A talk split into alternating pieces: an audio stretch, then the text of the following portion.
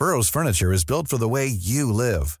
From ensuring easy assembly and disassembly to honoring highly requested new colors for their award-winning seating, they always have their customers in mind. Their modular seating is made out of durable materials to last and grow with you.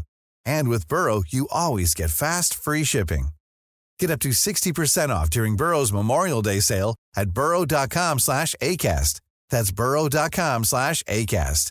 burrow.com slash ACAST.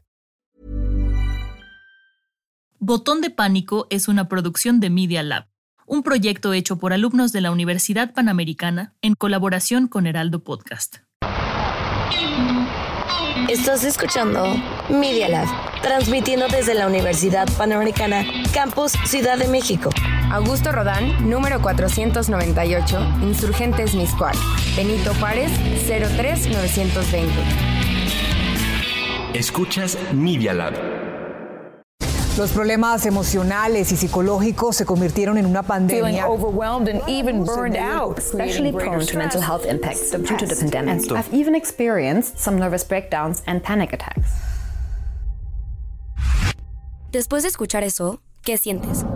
Bienvenidos a Botón de Pánico, donde analizamos, estudiamos y dialogamos sobre temas de interés de México y del mundo. Con este podcast buscamos no entrar en crisis, pero a la vez mantenernos informados porque es nuestra responsabilidad. Queremos evitar que tú oprimas el botón de pánico.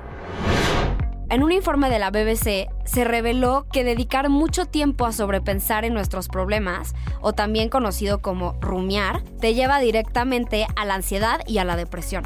Soy Fernanda Frisi y el día de hoy estoy con mi compañera Paula Benítez. Hola Pau.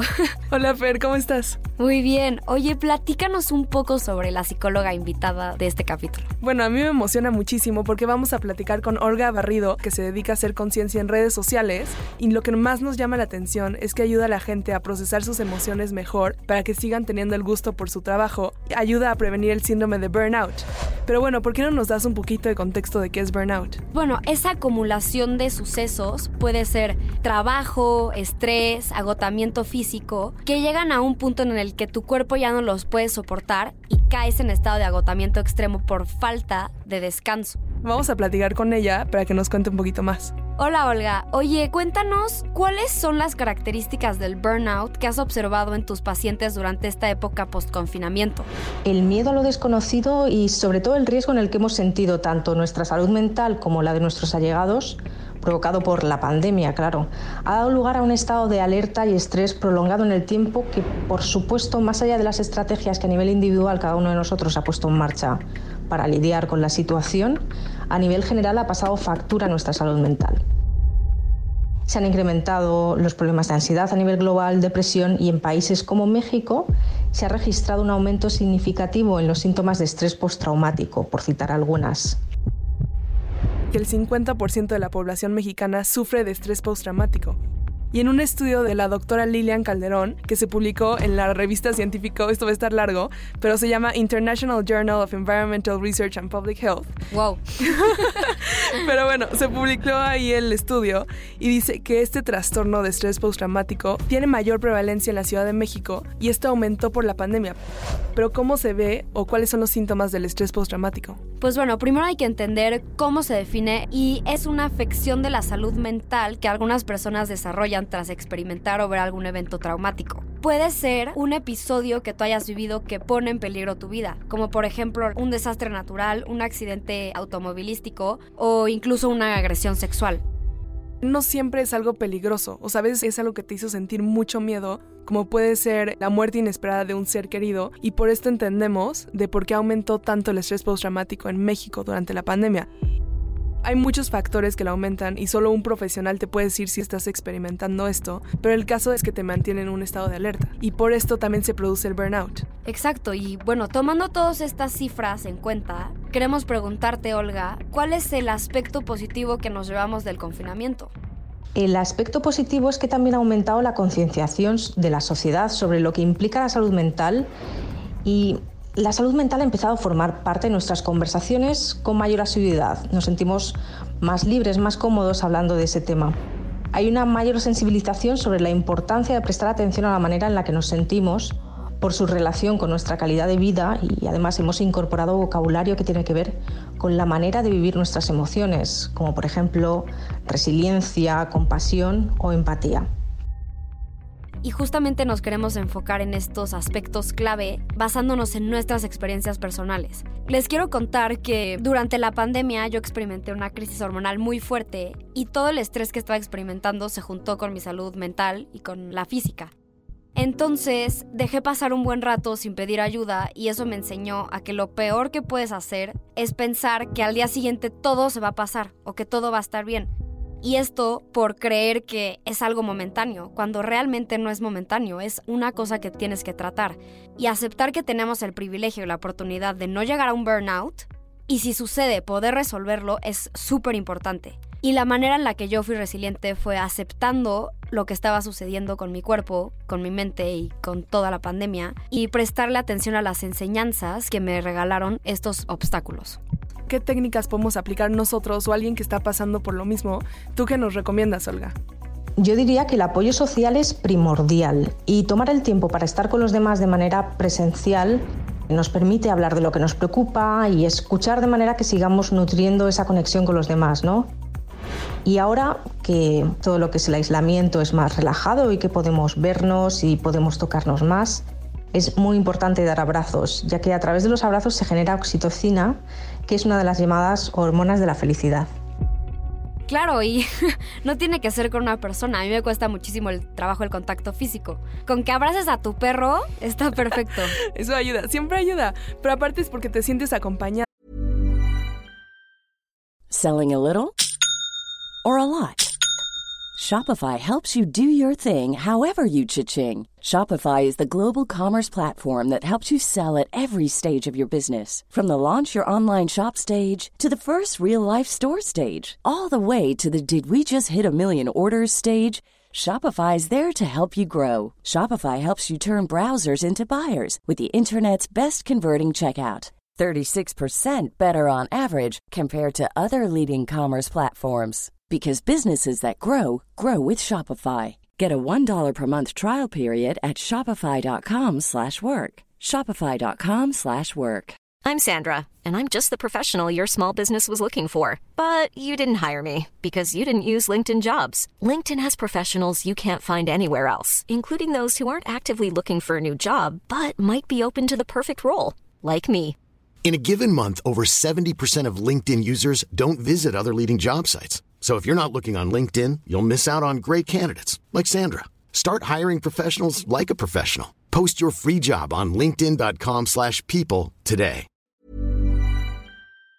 Eso fomenta muchísimo la conexión que tienes con los demás y contigo mismo. Y por ejemplo, no sé, yo sufrí un accidente que a mí me causó dolor físico todos los días y no había un día que no me despertara con dolor. Y siento que eso te aísla mucho y piensas que lo que tú estás viviendo solo te pasa a ti. Sí, 100%. Y que ya no implica a los demás. Y eso es súper, no sé, puede verse muy egoísta porque es como si lo que tú vivieras solo es tuyo.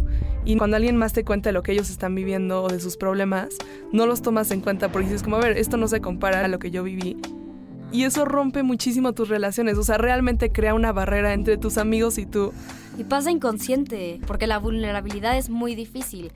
Justamente por eso mucha gente le cuesta ir a terapia, platicar las cosas con los demás y se aísla de la gente. Por ejemplo, Bloom, la aplicación de autoayuda, menciona que la mayoría de la gente no acude a terapia porque piensa que su caso no es lo suficientemente grave para ir a un psicólogo o pedir ayuda. Por supuesto, si sentimos que necesitamos ayuda, pedirla a un profesional de la psicología cualificado al igual que haríamos si tuviéramos una gripe o si tuviéramos cualquier otra enfermedad física por la que tuviéramos que recibir asistencia médica. Con las enfermedades mentales o con esas situaciones con las que nos cueste más lidiar a nivel psicológico, por supuesto, no dudar en pedir ayuda. Claro, y muchas veces estamos al pendiente de tantas situaciones que tristemente dejamos al último nuestros sentimientos y nuestra salud. Por eso el dinero dedicado a esas áreas a veces no es lo suficiente. Sin embargo, existen herramientas gratuitas para recibir ayuda psicológica y para ayudar y ayudarnos en cualquier situación difícil. Algunas que podemos mencionar y puedes encontrar en sitios web como Medicina a Distancia, Línea de la Vida, Fundación Origen, Ave México y Radio Abierta. tomando en cuenta estos aspectos que también pueden encontrar en nuestras redes sociales, estos recursos, Olga, ¿qué técnicas nos recomendarías adicionales para complementar esto que ya estamos aplicando en nuestra vida? Hay técnicas como la meditación o el mindfulness que nos, nos ayudan a estar más presentes, más conscientes y que a través de la práctica continua nos ayudan a regular nuestras emociones de una manera más beneficiosa para nosotros. Una buena higiene del sueño, durmiendo las horas necesarias, una alimentación sana y hacer ejercicio físico de manera regular son factores que impactan de manera positiva en nuestra salud mental. Pero algunas veces uno no se siente con el ánimo tal vez de meditar, de salir a hacer ejercicio, de ayudarle a los demás, porque traes tantas cosas y este burnout que simplemente no te da el ánimo. A mí me ha pasado y creo que todos somos humanos, pero lo que sí es muy importante y justamente retomando los tres aspectos que mencionábamos anteriormente, es que la resiliencia, la compasión y la empatía es lo que realmente te puede sacar del estado en el que estás. Estamos tan concentrados en nosotros mismos que a veces nos cuesta eso. Siento que si lo complementas, o estos tres aspectos, con también los hábitos diarios, que a ver, también meditar, aun cuando no estás pasando por algo difícil en tu vida, sí. sentarte tres minutos a meditar, a mí me cuesta la vida, pero bueno, para eso también hay una aplicación que se llama Headspace, que a mí no saben cómo me ayudó muchísimo. Te concentras en lo más fuerte, que son estos tres aspectos, y también en los hábitos chiquitos que haces cada día. Y pienso que cuando estás en vacaciones o en un tiempo libre, es el momento para enfocarte en eso. Sí, el chiste es justamente aceptar que estás en un problema, que necesitas ayuda, sea autoayuda o de los demás, con un especialista, pero no dejarte jamás para el final pensar en el otro que también está teniendo sus problemas y aparte de todo poder ser vulnerable y hacer una introspección contigo misma. O sea, saber que ser vulnerable te da la fortaleza que necesitas, literal. O sea, si no eres vulnerable, no puedes vivir cada día al 100%. O sea, no puedes estar presente. Yo creo que eso es, todo, por, hoy. Estuvo muy denso. Muchas gracias por escucharnos. y ¿Dónde nos pueden encontrar? En Instagram, Botón de Pánico, en Twitter igual. Y en Facebook igual pueden encontrar nuestra página. Y ahí están todos los recursos de los que hablamos. El test de compasión. Las aplicaciones de autoayuda, que a mí me han servido muchísimo. Y, todos los recursos gratuitos también. Sí, los mejores sitios web. Justo. De ayuda gratuita. Y bueno, nos vemos la próxima semana. Muchas gracias por acompañarnos. Gracias, Olga, por todos los consejos. Y bueno, nos vemos en el siguiente episodio.